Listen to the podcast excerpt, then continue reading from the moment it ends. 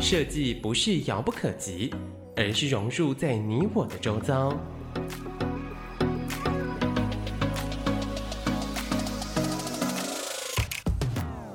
设计台湾，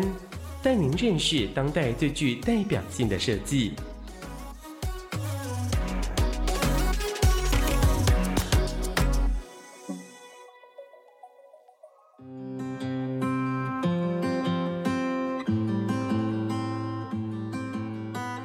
欢迎各位听众朋友来到设计台湾。我们每个礼拜天下午三点到四点在台北广播电台 FM 九三点一播出。我是节目主持人台湾设计研究员张基义。今天非常高兴邀请到两位专业非常知名的朋友来参与我们的节目。第一位是 CSID 中华民国室内设计协会理事长赵喜赵理事长，跟大家打个招呼。好，各位好，各位听众大家好。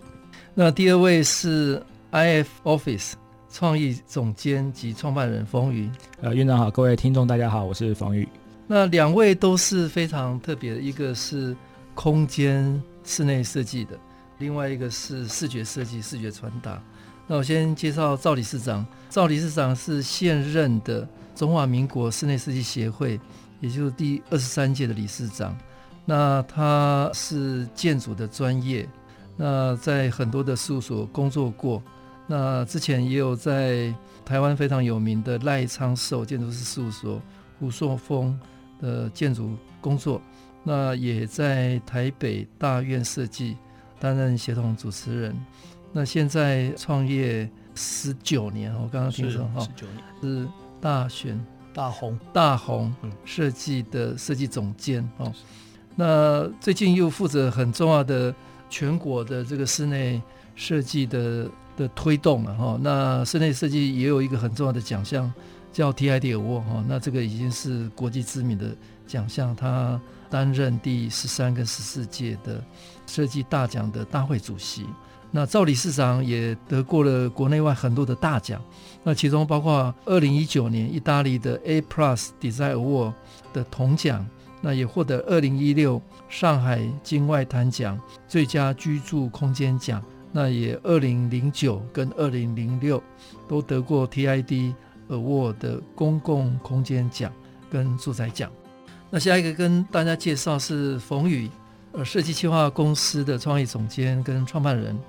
那冯宇他的专业很多元，是包括品牌形象的规划、商品开发、包装设计。编辑、出版、展览、企划。那冯宇他的事务所是全方位的设计服务，包含有餐饮、文化、金融、教育、零售、出版、社会跟各类型的生活产业。那同时也在很多的企业、大专院校呃开设很多的课程。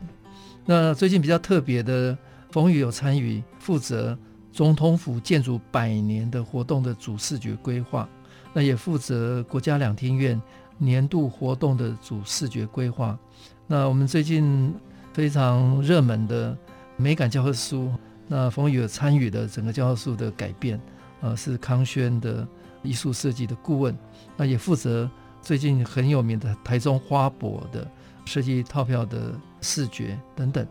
那他服务的对象有很多知名的企业，包括 Google、中华电讯。文化总会两厅院哦，等等等等，那也得了很多的奖，包括香港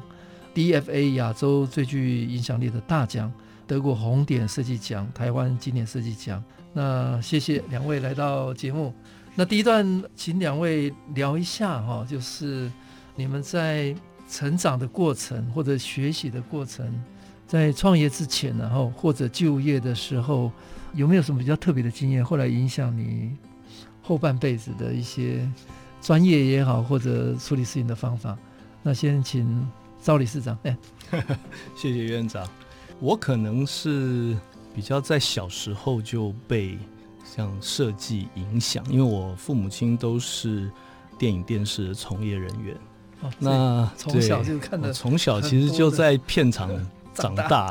所以我看很多布景啊，小时候的一些这些场景，对我来讲其实。它已经是我生活的一部分。嗯、那很有趣的是，我小时候搬过一次家，嗯，从我出生到国中的时候，我们家搬过两次家。那两个家其实都是像，就是电影电视的那种布景美工的，嗯，这个。他们有这样的背景的来做设计，所以很小，我家里面其实就有室内设计这件事情。那当时可能就是没有那么的专业，可是他已经把一个想象中的场景也好，因为我父亲自己本身以前他在军方也是军方中制厂的导演，所以我们家常常家里面就有一些像布景之类的，比如说我我我记记忆深刻的小时候，我家里面会有一个。欧洲的壁炉是用石头砌起来的，然后我家里面有一面墙，它是那种壁纸，是整面是枫叶的，看起来很像是很深的一个枫叶的一个走道那种感觉，就其实还蛮戏剧的。那可能是因为我我父母亲的工作关系，可能现现在觉得可能有点土气了，可是那个时候的确是非常在在我的同才或者是我的同学当中，我们家其实是非常非常的不一样，所以从小其实可能有点沉浸在这样子的。环境当中，那我对于空间也好，或对于这种设计也好，当然那个时候还称不上美感，那那个时候可能没什么美感，只是对于这些事情其实是有接触的，所以引动我未来有可能往这个方向有有有这么一点点关系吧。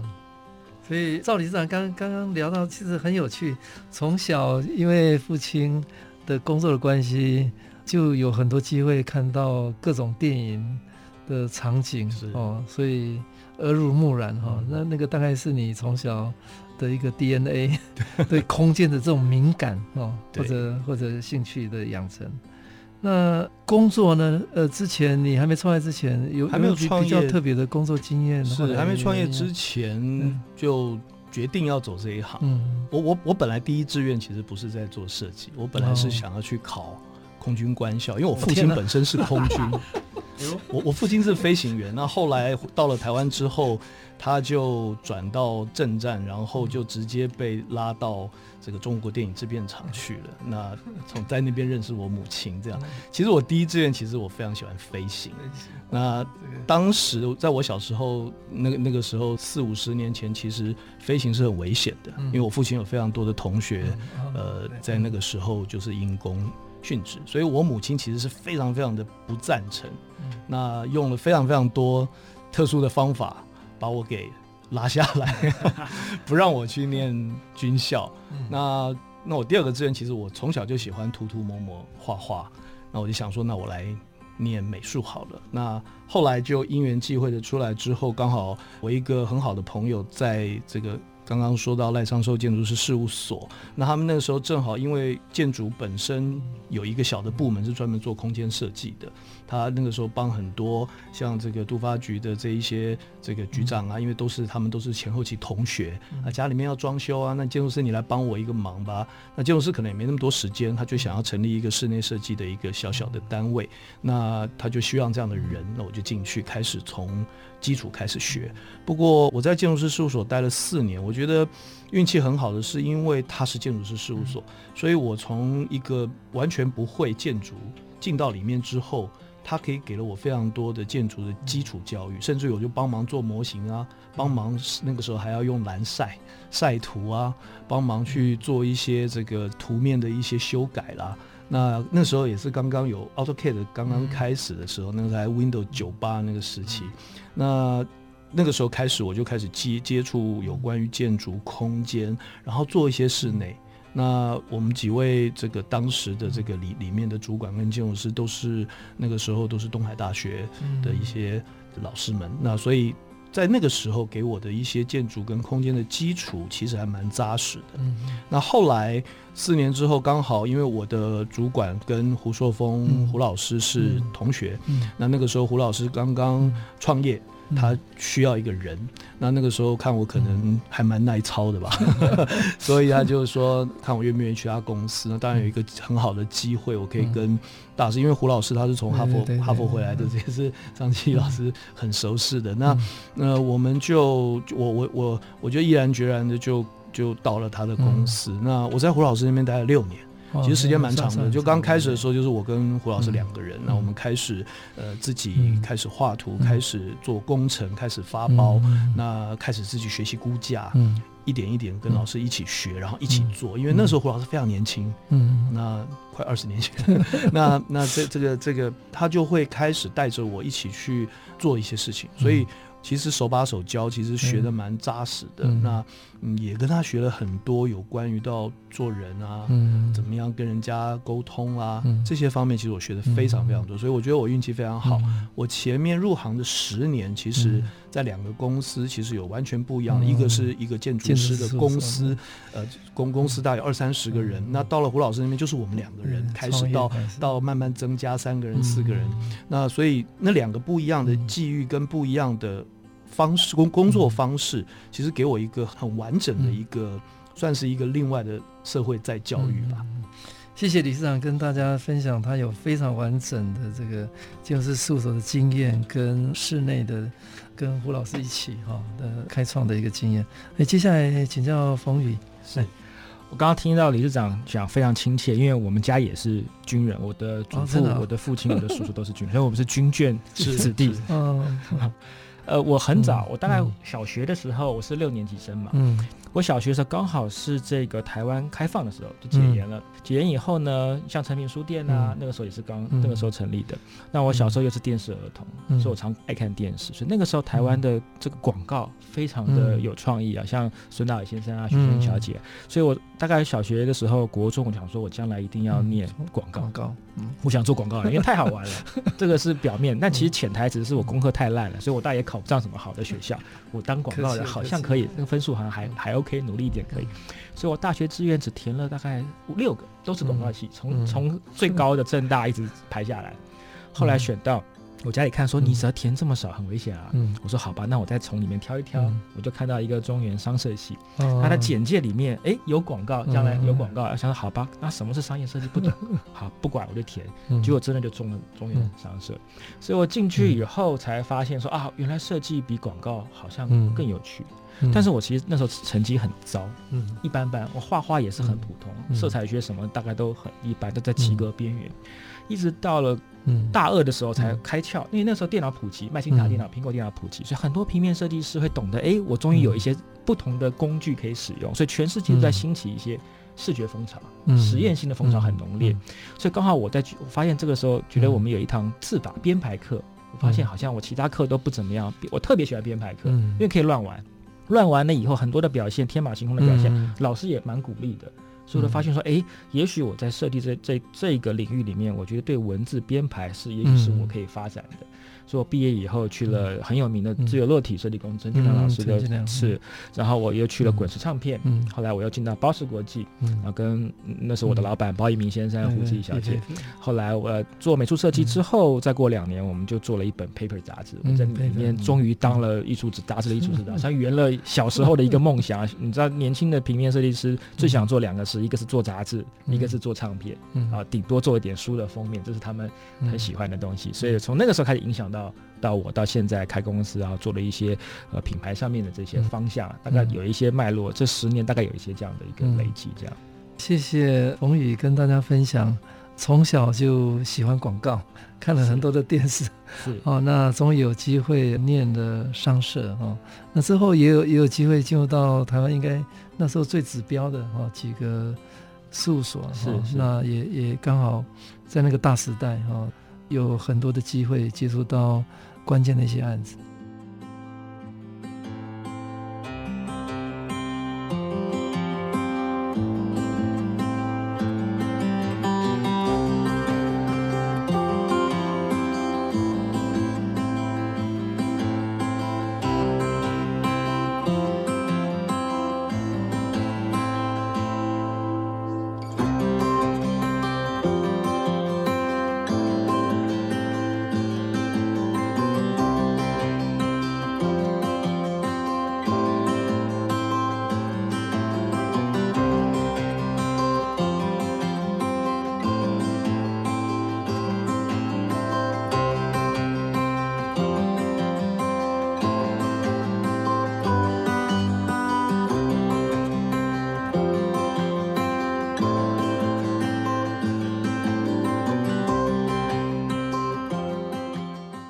欢迎各位听众朋友来到设计台湾，每个礼拜天下午三点到四点，在台北广播电台 FM 九三点一播出。我是节目主持人，台湾设计研究院张基义。今天非常高兴邀请到中华民国室内设计协会理事长赵喜赵理事长，跟设计企划公司创意总监创办人冯宇跟大家聊天。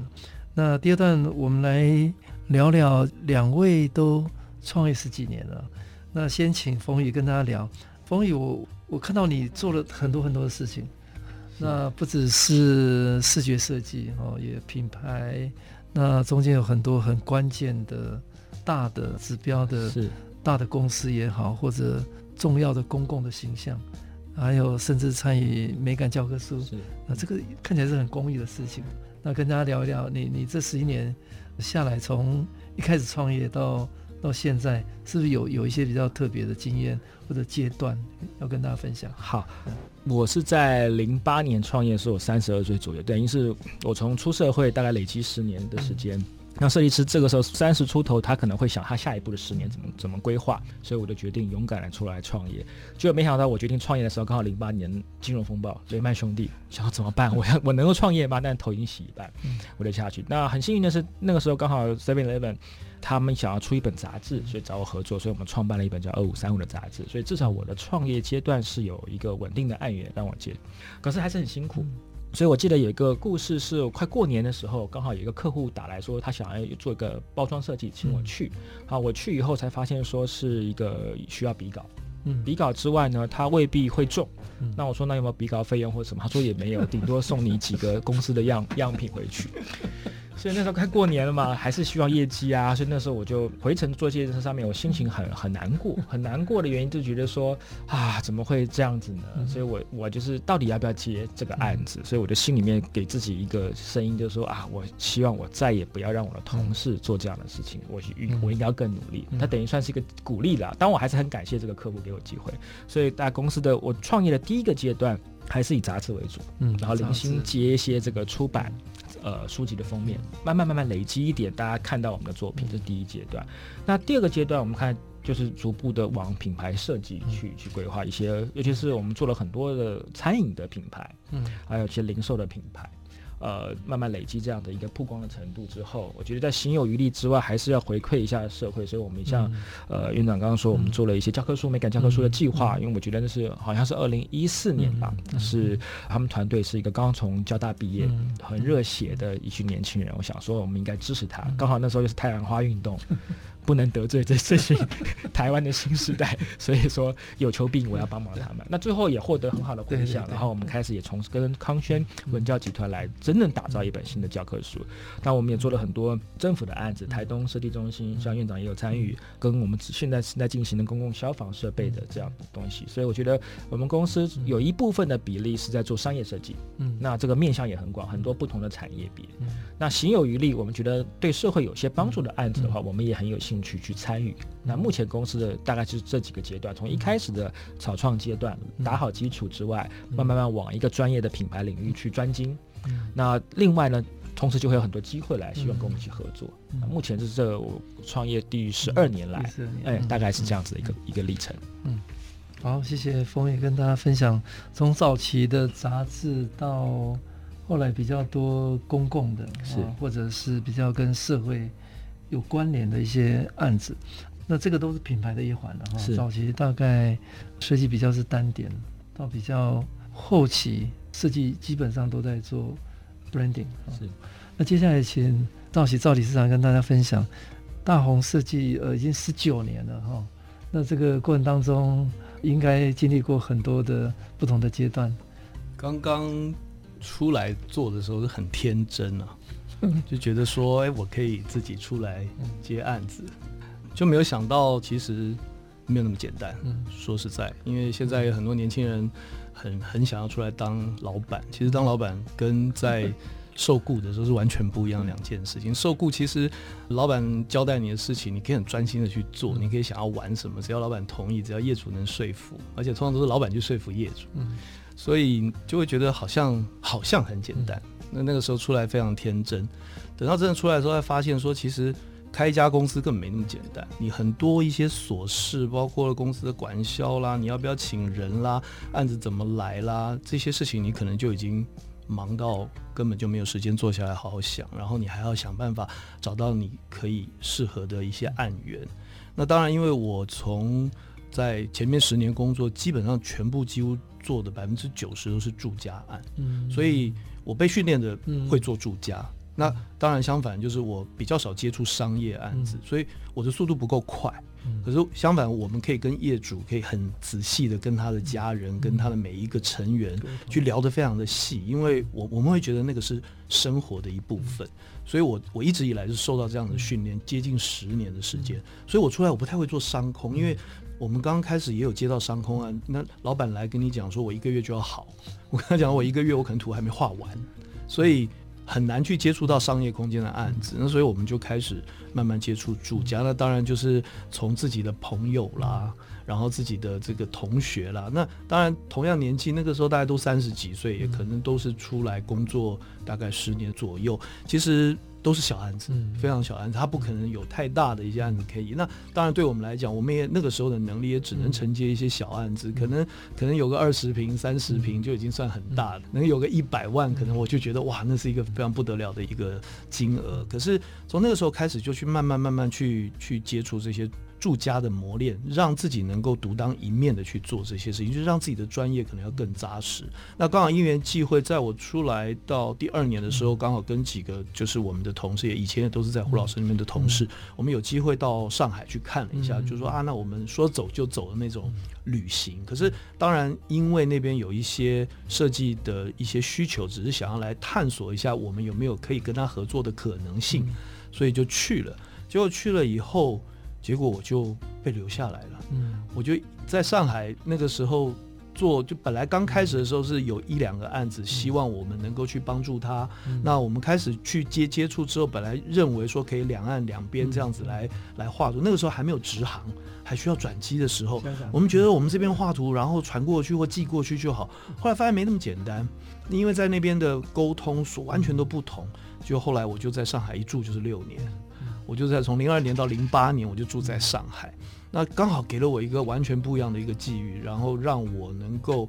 发现了不一样的一个场域啊。那其实真的就是跟台湾完全不一样的一个场域，完全想象都没有没有想象过这件事情。那上海那个时候没有像现在那么进步，很多事情还是蛮落后。那那个时候比台湾差很多。所以，我们把台湾的一些技术带过去，把台湾的一些想法带过去，其实很受到当地那边的一些住宅的一些青睐。那刚好因缘际会，也在那边碰到了一个台湾的开发商，他有两栋大楼统一做装修，一共有两栋，一共各三十几层楼，两户同时做。那那个时候，我们就开始组织公司，把整个上海的公司建构起来。那我也把我的台湾的 partner 也一起拉过去。那我们在后面的这四年的时间，做了一些比较大的案子，这这个经验有让我有一些比较不同的转类点。第一个，你看到了很多国际，那个时候汤臣在上海的这个外滩，那个时候的外滩刚刚开始做开发。浦东那个时候根本都还没有什么房子的时候，汤臣首先在那边做了一些。那当然人亲土亲嘛，他总是希望能够找一些台湾团队来帮他做一些事情。可是当然在那边还是需要竞争的，所以他也是找了很多人来做简报。比如说我们去做简报，前面那个可能就是新加坡公司，后面就是香港公司，所以我们都很战战兢兢的在在做这些。那开启了我们的一个视野，因为是我完全没有想到过，以前可以跟啊，哪有可能跟国际的一些公司来做一些竞争？那对于我们来讲，那是一个机会，而且那是一个磨练。能不能接到好不好，我们都全力去做。那个时候也有时间，那就尽量去做，然后开始去建构了上海的公司，一步一步这样子。那到了零八年，因为我在那边待了六年，公司也走到一定的程度，我的 partner 也都在在那边，甚至于结婚都把老婆带过去。那我那个时候一个人在那边，每天回家就觉得非常的孤单，非常的孤单。然后就看一些台湾的卫星电视，然后我的母亲、我的外婆那时候都在台湾，我觉得我在这边干嘛？我觉得有点像当兵，每三个月回台湾一次，然后跟大家见见面，一个礼拜我又飞回去了。后来我就说，那不然这样好了，你们大家那个时候就开始有一波一波的设计师前往上海发展。零八年、零九年、一零年那时候就很多设计师去。我想，那既然你们都来了，那台湾总要有人留着吧？我就说我回来台湾。那回来台湾之后，我再成立了大红我自己的公司。那那个时候开始去接触到台湾的一些老业主，那就开始。两岸那个时候因为还蛮发达，那时候开始要准备开放。我回来的时候要开放直航了。我去的那六年完全都没有享受到直航这件事情，每天都要花，每次回来都要花非常多的时间去转机。那后来回来之后，有一些两岸互动的案子，比如说我在上海的客人在台湾他也有房子，那刚好我就回来之后就衔接了。那那个时候运气也不错，就衔接了一些比较。还不错的一些项目，那开始慢慢慢慢去建构台湾的公司。台湾公司人不多，可是因为我们要求比较精，所以也比较熟练。所以两岸这样开始慢慢慢慢发展，也到现在，台湾的有一些客人也开始就有比较做做做到一些口碑，大部分都是回头客了。因为我们住家可能比较封闭，不太像做商空，它可能需要很多的一些业绩给人家看。我们有很多。房子做到最后，业主是不让你发表的，因为他有可能他是某某的一些 知名企业或怎么样，他是不让你发表。所以我们很少这种大概是都是预算无上限的。其实有很多是预预算还蛮有限的，也不能讲。对，就是可是我们觉得任何一个。案子不管你预算如何，不管你的大小，对我们来讲都是一个经验。嗯，然后我们都很愿意跟不同的业主来做一些沟通，因为我觉得蛮有趣的。我很喜欢跟业主的大大小小，我去观察，呃，到底谁做主，太太做主还是先生做主？这个这个很重要。谁付钱？那谁会在最后跳出来说我不要？嗯，其实这是一个很有趣，跟商业空间不一样，因为商业空间老板说了算，老板决定就决定，下面可能很少有人去去反抗。就像我做过办公室，那办公室就老板决定啊，其他。各部门抗议了半天，老板说我不要，就照老板的意思。那住家不一样，因为他的成员非常多，你就必须要照顾到每一个成员，其实蛮有趣的。那后来开始慢慢，不管商业空间也接，办公也接，住宅也接，会有中间的一些磨合。可是我觉得这都是设计师应该要具具备的功课跟专业吧。好，谢谢兆锡大红设计的设计总监负责人跟大家分享早期在台湾的住宅经验到。上海有一个很大的改变哈，跟国际的团队竞争，打开了这个全新的市场。那之后又回到台湾，也更多元的了哈，商业空间、住宅各方面都有机会历练。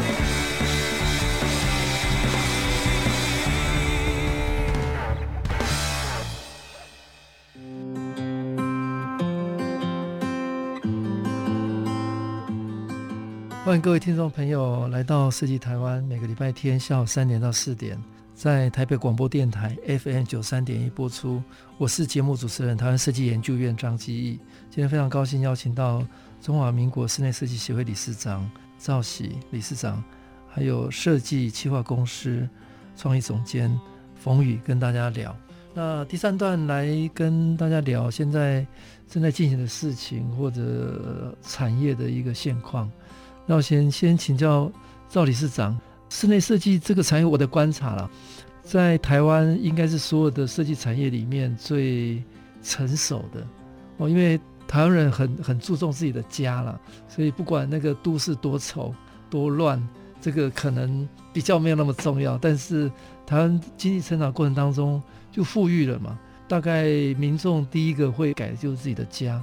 那你看的台湾的这个设计产业的一个发展过程，到这几年室内设计协会办的这个 TID Award，已经变成一个设计界里面非常重要的一个奖项。那台湾，我我觉得在住家的这个设计室内的部分，是在亚洲里面，我我我觉得平均来讲品质是非常好的。那你的观察跟大家分享一下。好，谢谢院长。我发现我每个阶段好像都有一点不是刻意去营造，包括我去上海也是不是很刻意的，包括我现在接任理事长也是因为四年前我其实协会我只是会员，长期以来我就是参与协会的活动，其实我并没有真正进入到协会的核心去做些什么事情。十几年来，那刚好四年前苟树章教授接任了 CSID 的理事长。那他在第一年的时候，他也同时接任了 TID。TID 那个时候已经是第九年的开始。那其实龚老师其实他也没有太接触这一些所谓的这个协会的工作，所以他也不知道该怎么办。那不知道是谁跟他推荐说要请我去帮忙。那那个时候我就以副秘书长的身份，他就聘请我去，然后然后开始去着手开始做。TID Award 这件事情，所以我是从第九届、第十届、十一届、十二届，一共四年的时间，我跟龚老师一起，我们把 TID 开始更迈向国际。因为 TID 从今年是第十三届，十三年前姚振中姚理事长创办，到第二届的那个王玉林理事长，他们都把 TID 从一个本来是台湾设计师的一个舞台，发展到。开始是亚洲地区，甚至于是国际开始。那我跟龚老师在接手的时候，我们就觉得说，TID 其实真正要去探讨的是用台湾的眼睛去看整个亚洲的设计。其实台湾的设计在整个亚洲一直都非常受到重视，尤其是室内设计。就像呃院长刚刚讲的，其实台湾人稍微有开始生活变得好转之后，第一个可能就买车嘛，第二个就是装修自己的家。其实普遍大概也是这样。我在上海的时候，其实同样的经验也是这样，就是大家其实对于生活品质、居住空间都会开始有一些想要更好的这件事情。所以台湾室内设计到现在，应该整个设计产业五十年了。台湾是呃，像像 CSID 已经四十年了。那其实，在室内设计产业上面，其实一直不断的在做一些很大规模的改变。那 TID 其实一直不断的就是在发掘。不管是台湾也好，现在已经是整个亚洲，能够去找到一个跟社会生活美学相关联的一些东西，那我们更进一步的再去探讨所谓的环境啊，其他不一样的一些材料、生态这些事情，能够加入到整个设计产业里面来，让设计产业除了帮一般人美化环境之外，其实他应该。后面再附带多一点点的社会责任，他怎么样应该用设计的力量去改造一些事情？这是 TID 这几年龚老师一直不断的在努力的。那今年我接任第十三届 TID，那我也是还是把龚老师邀请来担任我们的评审主席。我们还是希望借由台湾这一些非常优秀的设计前辈的一些眼光，来探讨出未来下一步。台湾应该要走什么样子的室内设计？不一样的一些方向跟发展的方式。比如说，像今年的上半年，我们发生了这个 COVID-19 的这件事情，那这件事情对于整个住宅生活跟人跟人之间的关系有了非常非常大的改变。那这件事情不晓得会延续多久，未来会怎么发展？可是我相信未来一定会有某种程度跟人跟人之间的关联性会是有点改变。我们这次有一个非常有趣的事情，就是有很多不能够回到大陆的一些两岸可能一些企业主。他从来没有在自己家待过这么久，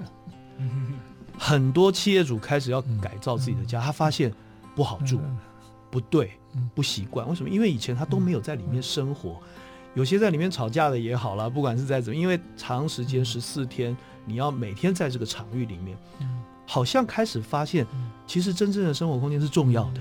而不是只是我每天只是回来睡觉而已。跟家人的相处，跟邻居的相处。这个可能会变成整个室内设计，包含到整个空间，大的空间，包括整个城市，它都会有一些不一样的未来的想法跟关联性。所以我觉得那可能是会下一步我们要去探讨的一些事情。嗯，好，谢谢理事长跟大家分享。TID Award 这这几年的转型变成一个国际奖项。那面对 COVID-19，室内设计有新的可能跟机会。那接下来请冯宇跟大家聊哦，因为你大概是我的观察了，就是平面设计里面在公共里面很有话语权的。没有哦，因因为大概冯宇是比较比较主动去发掘公共的需求，包括早期有一个叫做高铁车票的重新再设计，然后后来还有教科书重新再设计。那甚至是总统府的整个形象的 rebranding 嘛，哈，那跟大家聊一下。好，刚刚院长有说品牌这个观念在现在好像很流行，的确，台湾这十几二十年来对品牌的这个关注啊持续的提高。但我们我想，一般大众可能会认为品牌是一个商标、一个 logo、一个呃餐厅也好，一个饮料、一个汽车也好，是一个比较属于商业企业啊商业的商品的这种感觉。但是后来我想。但大家可以想想看，十年前我们台北是办了这个世界的展览花博，嗯、台中也举办了。嗯、我们忽然觉得，哎，台北似乎也是一个品牌了，嗯、台中也是了。我们办灯会的话，像去年屏东也是品牌，然后、台东这几年也积极在在做这样子的一个用设计来改造。嗯、台东的设计中心成立以后，台中能见度也提高了，似乎城市也会是个品牌了。嗯、然后我们现在看的趋势，YouTuber、嗯、个人他也可能是个品牌，所以品牌的观念已经打破，不断在进化变化。所以，在这个时代的变化当中，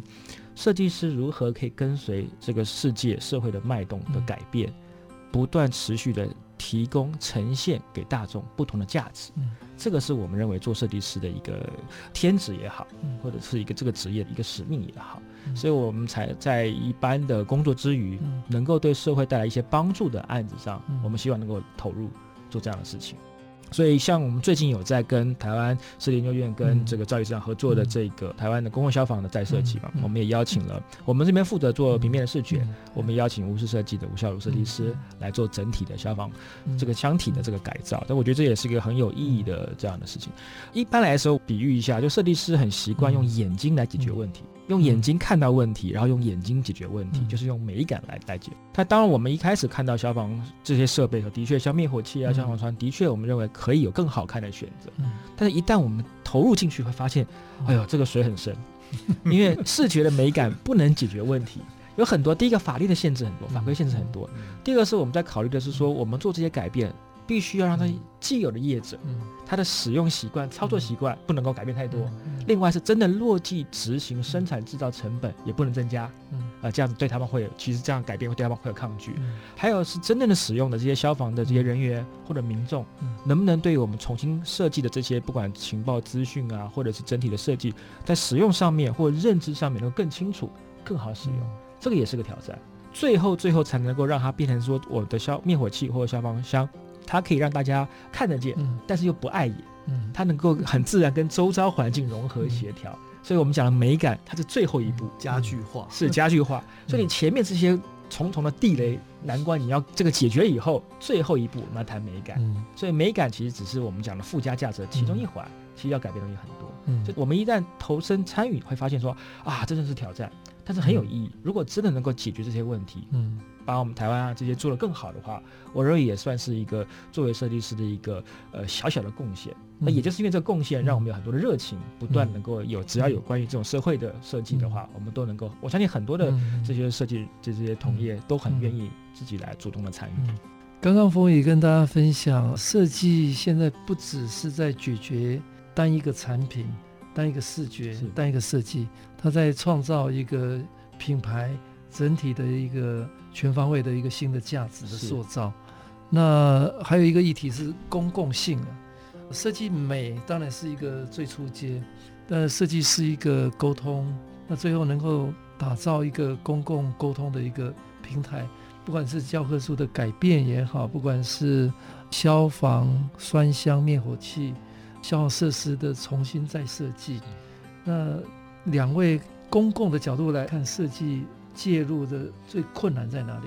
我觉得最困难的地方还是在于说，既有的问题是什么？我们可能要先找到我们想要解决什么样的问题，这是一个。另外一个是说，我们是为了谁做的设计？我们的目标对象是谁？我们如何让目标对象能够无痛的升级或转变，这个很重要。因为有的时候设计师他往往会比较主观一点，他会比较喜欢用他的美感来改变它。可是他的美感是很主观，未必是大家的美感。所以还有一个就是要找到最大的公约数，这个公约数最重要的。所以一定是面向每一个男女老少，他使用它，他都觉得很好使用。这种我认为还是一个比较成功的设计。所以这个时候可能要把设计师的个人放到后面，不能把它走在太前面。我们要最好是消失。嗯，我们要完全是设身处地、换位思考，去为我的目标对象设想，知道他怎么用更好用，或者说我们真的能够解决到他的一些迫切的问题。即便是如此，最后没有个人的设计师的个人风格，我觉得无所谓。重点是你看到这些使用者很开心的使用了，或者是会变得更好了，我认为这个成就感，会比个人的风格，我认为更有意义。嗯，设计师当然会有个人的风格，是，但是面对公共的议题或者社会的问题，当你要。去沟通、去解决的时候，设计的所有的形式、各种沟通的方式也会不太一样了。是对。那理事长有什么？其实台湾就像冯宇刚刚讲的，就是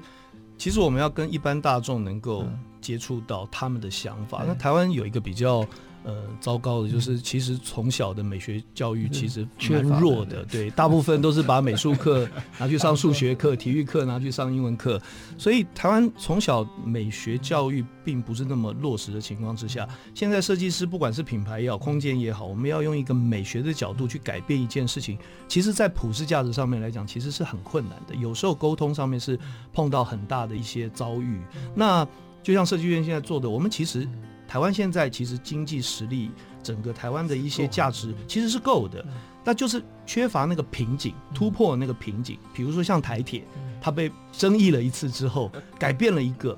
他们没有想象过的事情，跨出了那一步就跨出去了，花东线跨出去了。我们这次的消防合作，我们也是希望说，大家平常都看到那个消防栓箱或者是灭火器，其实它这些东西都让人家觉得有点嫌恶设施，你摆在那边很丑，可是它又不得不存在，因为它是公共安全很重要的一环。怎么样让它可以在空间里面变成像我刚刚说的家具化？怎么样能够在整个空间的形体上面能够美化它，而且让每个人都知道它在那里，随时它可以保护我，可它不需要那么的强烈。我觉得这件事情其实就是一个门槛，那个瓶颈跨过去了，其实大家对于这件事情其实就能理解了。谢谢两位跟大家分享，现在台湾的设计专业已经不是在解决单一个问题，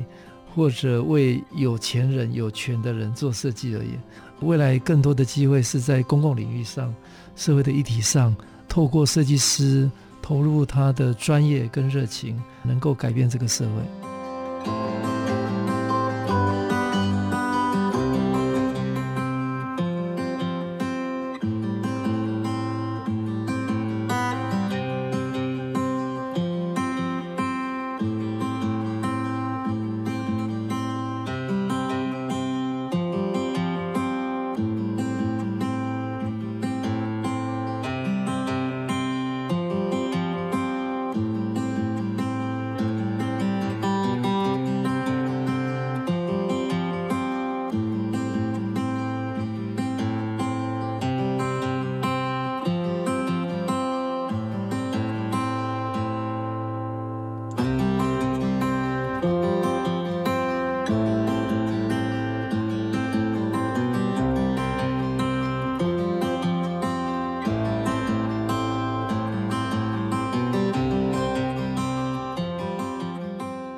欢迎各位听众朋友来到设计台湾，每个礼拜天下午三点到四点，台北广播电台 FM 九三点一播出。我是节目主持人，台湾设计研究院张基义。今天非常高兴邀请到中华民国室内设计协会理事长、大鸿设计的设计总监赵锡理事长，还有设计企划公司 IF Office 创意总监跟创办人冯宇跟大家聊。那最后一段来聊聊你们看到的。台湾呐，哈，因为两位都在台湾生根那么久，那我的观察哦，台湾是一个很快速的、很有弹性的、包容的、多元的、民主的。我想在亚洲也蛮特殊。那尤其在今年 COVID-19 的这个影响下，好像世界也慢慢看到台湾嘛，哈。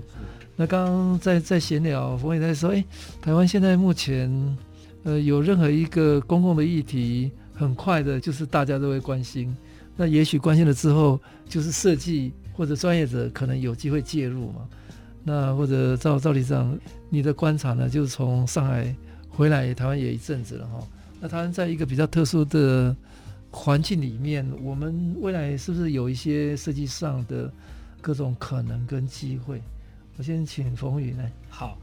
因为我们刚刚在闲聊，就是台湾有什么这个特色？我觉得台湾的确就是一个很多元开放的一个。一个一个有趣的社会，而且可能因为我们比较小，而且大家都成天挂在网上面，像我就常常一直上脸书，所以当你今天看到一个社会议题，你心里面想抱不平、发发牢骚写上去，如果获得很多人共鸣的话，那个分享转传的速度很快，一块以后，我们政府其实也是蛮亲民的，瞬间可以马上及时的回应你，说不定也许当天晚上电视名嘴再讲一讲，第二天。院长就召见你，然后去聊聊我要怎么解决这个问题，就把事情解决了，效率是很快的。所以我们常常会抱怨我们自己有很多缺点，可是经过这次的这个病毒的事件以后，你会发现其实我们台湾也蛮好的。嗯。你看到日本、看到韩国、看到其他国家的表现，我觉得我们国家真的是很了不起了。而且要登个广告，说登几天就登，这个这么漂亮的这个广告就出来，那可是很少有，你就知道说其他国家太官僚或者很多层层关卡，台湾没有这些东西。嗯，所以这是我们的一个独特的特色跟活力，嗯、我们应该好好的把握这个，真的是很不容易的这样的一种自由的这样的一个气氛。嗯，所以设计师也可以更大胆的去提案，嗯，嗯去创造一些为社会带来更多进步的这个方向。这、嗯、这也是我们想未来，我希望也能够多多去设想，还有什么可以为这个社会带来一些改变的这些提案，这些有趣的这些想法，大家一起来参与来来改造。嗯，谢谢风雨。哎，赵玺理事长。就像冯宇刚刚讲的，其实台湾其实很大的一个特色就是人跟人之间非常的近，不像国外，他们有时候会有很多的疏离。所以就像你刚刚讲的，是这些事情很容易发散出去，人大家会去关心你，然后分享完了之后就很快就有回应。其实换一个角度，像我们这一次的这个疫情，台湾很快的组了一个口罩的国家队，我想这个真的是全世界应该很难办到这件事情，而且。因为我有朋友的家里，他也是口罩队的一员，那他们真的就是放弃很多事情去投入整个生产，这个我必须要真的借由这次帮他们说说话。他们其实，在国家在征召之前，其实其他国家包括这个大陆那边也都有要。采购这件事情，人家是拿可能三到五倍的钱，嗯、然后用现金的方式要来立刻大量采购。嗯、那台湾一旦变成国家队，这个国家队有我我相信大部分都不是被强迫，嗯、他们也非常愿意留下来把这件事情做好，让台湾。保持在一个可控制的安全状态下，嗯、所以我觉得台湾像这这这一类的事情非常非常的快速、有效率，而且非常的积极在做。那我想，身为室内设计产业的一员呢，我我个人觉得其实。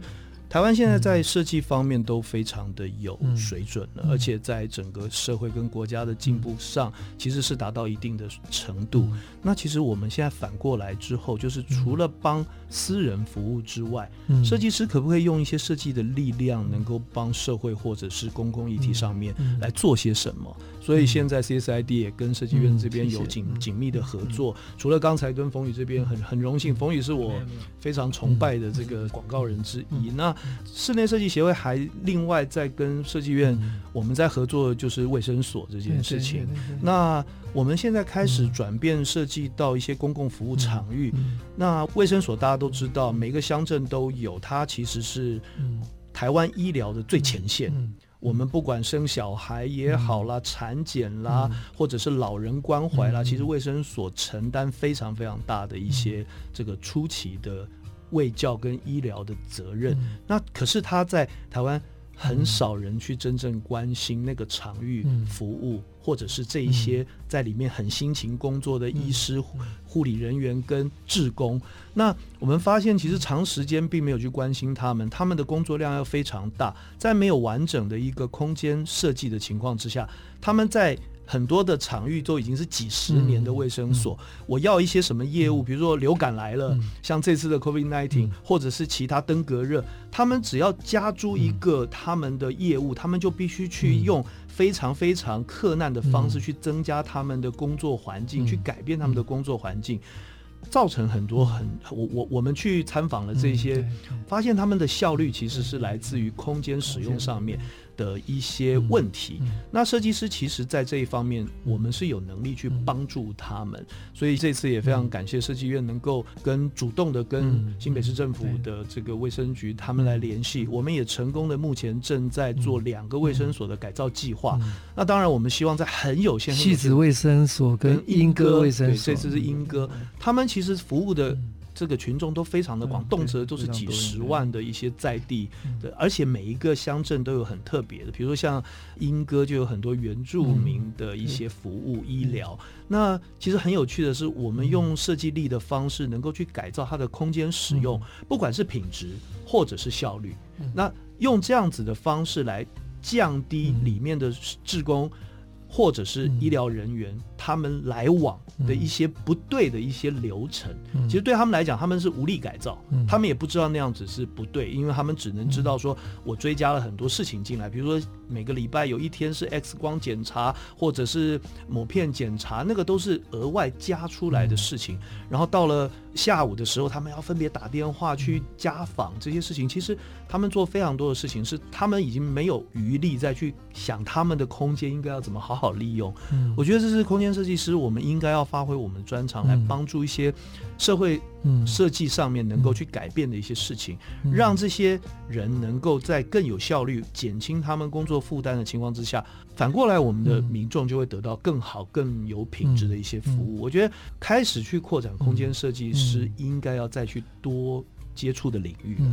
刚刚赵理事长讲的就是我们大概最近开始有机会做很多设计导入公共服务了哈，就是说台湾的医疗的一线的服务人员其实水准都很高，但是那个场域实在是跟他们的服务配不上，因为过往的设计并没有针对他们的服务内容去做设计。哦，所以我们说台湾的未来，design can help。哦，design 如果不是只是个人的需求，它是一个公共大众的需求，那未来绝对有很多很多的机会，包括导入公共医疗的空间，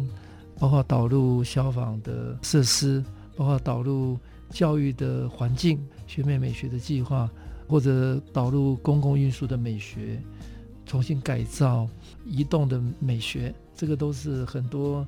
新的公共的领域设计师可以投入的哈。那另外，我我想请两位分享一下，你大概看到台湾设计哈，就是跨领域合作的，比方说平面设计师有机会跟工业设计合作，跟空间类的合作，甚至是做实用经验的合作，或者做品牌哦的这个跨领域的合作，现在机会应该是比以往。多很多嘛？是。现在大概我们都在讲组台湾队了。嗯。那组台湾队不是单一个专业，它是把台湾各领域非常厉害的、优秀的，然后透过一个很快速链接、互相协作的方式，去创造属于台湾的新的这个设计服务的经验。那你们的观察，风雨？我觉得，尤其以商业市场来说，消费者口味越来越刁了，因为他们一。常常出国，眼界也开了。他们希望更好的服务的体验、消费的体验，这是一个。所以商业上面，我们看到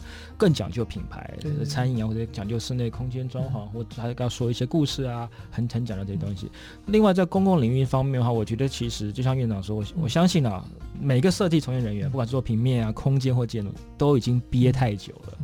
那个笼子一放开，他们都会冲出去，他们一定会愿意来做这些改造社会的事情。那我们也希望像设计研究院，它可以能够结合我们公部门，把它这个里应外合，把这个连接啊，把它结合在一起，把这个渠道更能够开放以后，我认为可以释放很多力量。但是我也想要呼吁大家，就是我常按很多讲的人讲，当我们公部门愿意改变、跨出第一步的时候。因为有很多的限制或法规，或者是既有的这些，它难免会有一些不尽人意的一些地方。这个时候，我希望我们民众多多鼓励，少一点批评。我们知道他有些地方做的不够好，可他很有诚意在做了，我们应该多鼓励他，这样子的话，公部门的这些不管基层人员或者是上位者，他们会有勇气跨第二步、嗯、第三步，不断的会越来越好。如果就像一个小的苗，它刚长出来就把它压下去，它就长不出来了。所以我们一定要让大家更有包容性，更鼓励。只要能够政府愿意跨出一步，哪怕这一步走得不太稳，我们都要鼓励他。你鼓励他，他就会更好。我们就有更多的这个设计的专业的人员来一起来加入。那我相信这样子一个经过几次的循环，最终结果就会达到我们很理想的这样的一个目标。这个我深有所感。我们这一次跟这个卫生所的一些沟通，包括他们的这个护理长啦，或者是这个主任啊，他们都非常的兴奋，非常兴奋。他们。很难想象，居然有一个专业的设计团队愿意花这么少的经费，然后用这么大的力气去帮他们去改变他们的工作，而不是着重在整个设计的美感。当然，美感是最基本的东西，可是我们要做更多的是帮助他们的工作上面的效率能够更好，用这样的专业。那刚刚院长提到，就是所谓的跨域合作的部分，其实空间设计产业一直以来都是在很大的跨域整合的这个部分，尤其越来越多多元的一些专业。慢慢都分工非常的细，还是以这一次的卫生所，我们除了做空间，我们还导入了平面设计的专长，来帮忙做一些所谓的视觉，包括指标系统这一些的优化。怎么样能够让大家看得更清楚，指标更清晰、更简单？然后还包括了一些科技，比如说呃这个多媒体的一些海报。以后海报不是这样的张贴，用多媒体的方式，怎么样能够用触控？怎么样能够让民众很容易的去搜寻到他要的资讯？怎么样能够传达？这些都是各个不一样产业的这个专长领域在做跨域合作。在这个里面，其实在整体的规划上面来讲，它非常的初期就介入。所以在空间领域上面，其实跨域整合一直是我们未来不断再去发展的一个目标，甚至于更多不一样的一些这个专业的一些领域啊，能够来加入空间设计，能够让改造空间这件事情能够更完整。谢谢两位跟大家分享，除了未来哈专业分工很细以外，更重要的就是跨域合作整合。那今天非常谢谢 CSID 中华民国室内设计协会理事长，也是大红设计的设计总监负责人赵喜赵理事长，也谢谢设计企划公司 IF Office 创意总监跟创办人冯宇，跟大家精彩的分享，谢谢大家，谢谢大家，谢谢院长，谢谢各位听众。